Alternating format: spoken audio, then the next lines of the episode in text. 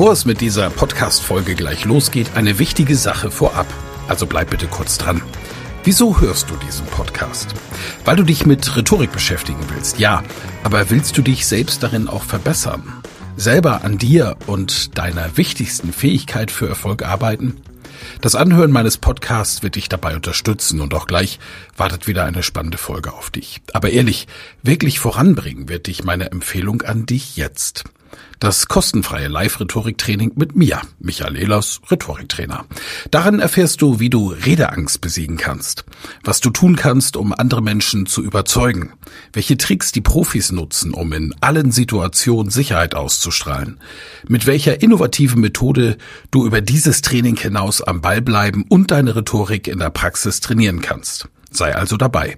Pausiere gerne die Folge und gehe auf www.rhetorikheld.de. Diese Website findest du auch in den Show Notes. Wir sehen uns dann. Ich freue mich riesig drauf und jetzt viel Spaß bei der Folge.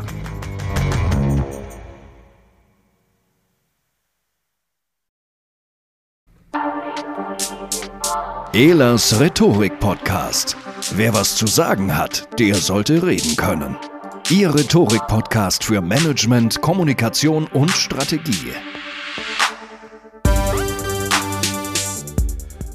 Und nun hören Sie bereits das zweite Kapitel, das eigentlich im Sinne des Autors unfallfreies Kommunizieren heißen sollte. Ich habe es allerdings einfach so genannt, positives Formulieren. In diesem ersten Kapitel möchte ich Ihnen ein paar Beispiele aus der Praxis bringen, wie Profis positiv formulieren. Beispiel. Stellen Sie sich vor, Sie sind der Inhaber oder die Inhaberin eines Handelsunternehmens, das Kleidungsstücke für Herren, Damen, Kinder und Senioren verkauft. Die letzte Geschäftsleitungssitzung findet statt und es wird unmissverständlich von der kaufmännischen Leitung festgestellt, wenn wir so weitermachen, sind wir pleite. Der ungeübte Unternehmer und die ungeübte Unternehmerin würde jetzt vielleicht vor die Presse treten, anfangen zu weinen und sagen, um Gottes Willen, uns geht es so schlecht, wir müssen Menschen entlassen und wir sind pleite. Doch überlegen Sie einmal, wenn Sie so etwas Unüberlegtes tun würden, zu was das führen kann.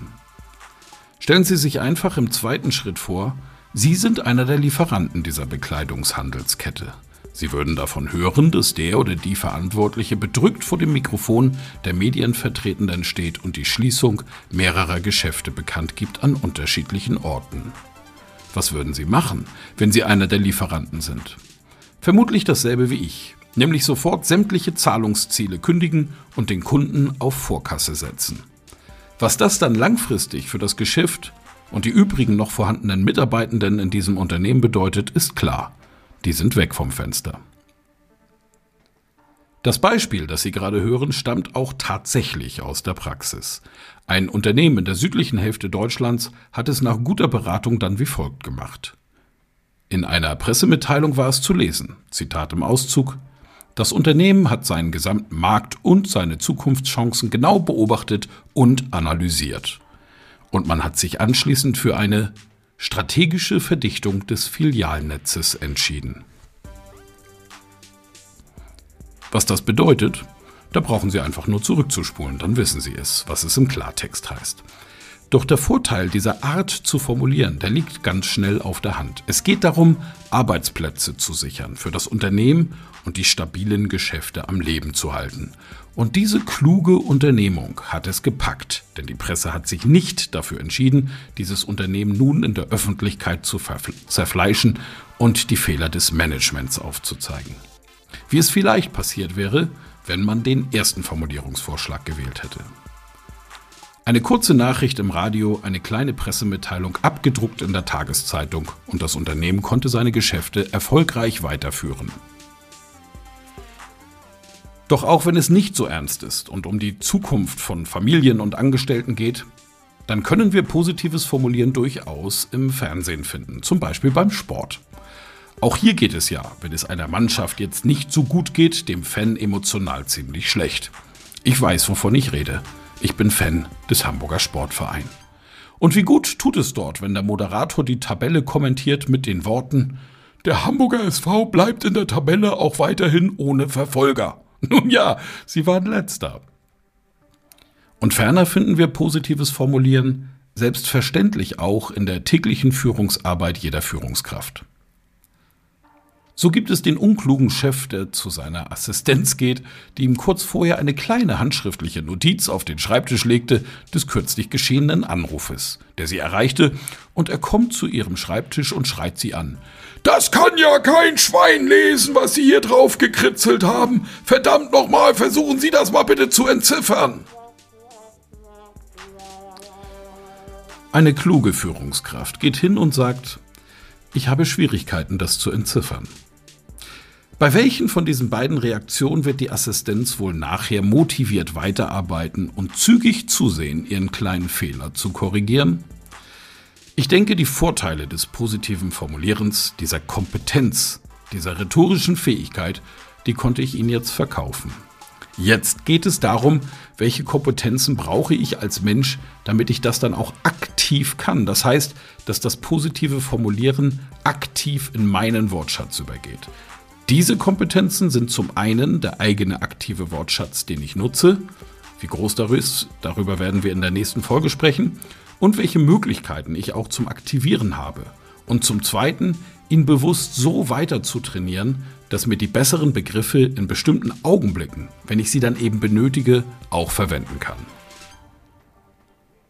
Ich habe vor kurzem in Deutschlands größten Rhetorikforum, das sich auf der Plattform Xing befindet, dort unter dem Begriff Rhetorikforum zu finden, mit über 4000 Mitgliedern inzwischen, mal einen Aufruf gestartet nach sogenannten Minuswörtern. Da bin ich auf Interessantes gestoßen, nämlich zum Beispiel, dass manche sagen, sie können den Begriff Herausforderung nicht mehr hören. Herausforderung steht als Alternative zum Problem, als positive Alternative. Wenn jemand sagt, ich habe ein Problem, dann klingt das danach, als wenn der wirklich Sorgen hat und nicht mehr weiter weiß. Wenn jemand sagt, ich stehe vor einer Herausforderung bei dieser Aufgabe, dann steht da drin, dass er sich in der Zukunft diesem Thema stellen möchte, dass er etwas machen möchte, also Herausforderung, das positive, nach vorne gerichtete Wort. Das positive Synonym zu Problem. Wie kommt es dazu, dass ein gesunder, intelligenter Mensch diesen Begriff inzwischen als Minuswort empfindet? Naja, ich habe meine eigene Theorie. Wir erleben natürlich viele geschliffene Rhetoriker und Rhetorikerinnen, die mit einer gewissen Selbstverliebtheit rhetorische Werkzeuge einsetzen, um sich in ihrem beruflichen und privaten Umfeld darzustellen und zu profilieren. Die nehmen sich oft, wenn sie sich zu sehr an die Werkzeuge halten, die ich Ihnen auch hier vermitteln möchte in diesem Podcast, Authentizität. Und das ist das Problem. Wichtig ist, Sie müssen Sie selbst bleiben. Und wenn man wirklich vor einem Problem steht, es als Problem sieht und mit Menschen kommuniziert, die auch wissen dürfen, dass es ein Problem ist, dann sagen Sie um Gottes Willen, ich habe ein Problem und nicht, wir stehen vor einer Herausforderung. Dadurch bleiben Sie in Ihrer Authentizität und das ist immer bei allen Werkzeugen, die wir Ihnen hier vermitteln werden, das Allerwichtigste, um gut und professionell auf andere zu wirken. Ich möchte Sie also hiermit einladen. Begleiten Sie mich auf meine Reise in die Welt des positiven Formulierens in den kommenden Folgen. Begleiten Sie mich in die Welt des aktiven und des passiven Wortschatzes und in die Welt der Begrifflichkeiten. Bis dahin vielen herzlichen Dank, dass Sie diesen Podcast heruntergeladen und angehört haben. Wenn es Ihnen gefällt, teilen Sie es bitte. Und ich freue mich sehr über Ihr Feedback, Rückmeldung. Ideen, Fragen zu diesem Podcast. Das Ganze können Sie machen in allen sozialen Netzwerken und auf www.rhetorik.me. Herzlichen Dank, Ihr Michael Ehlers.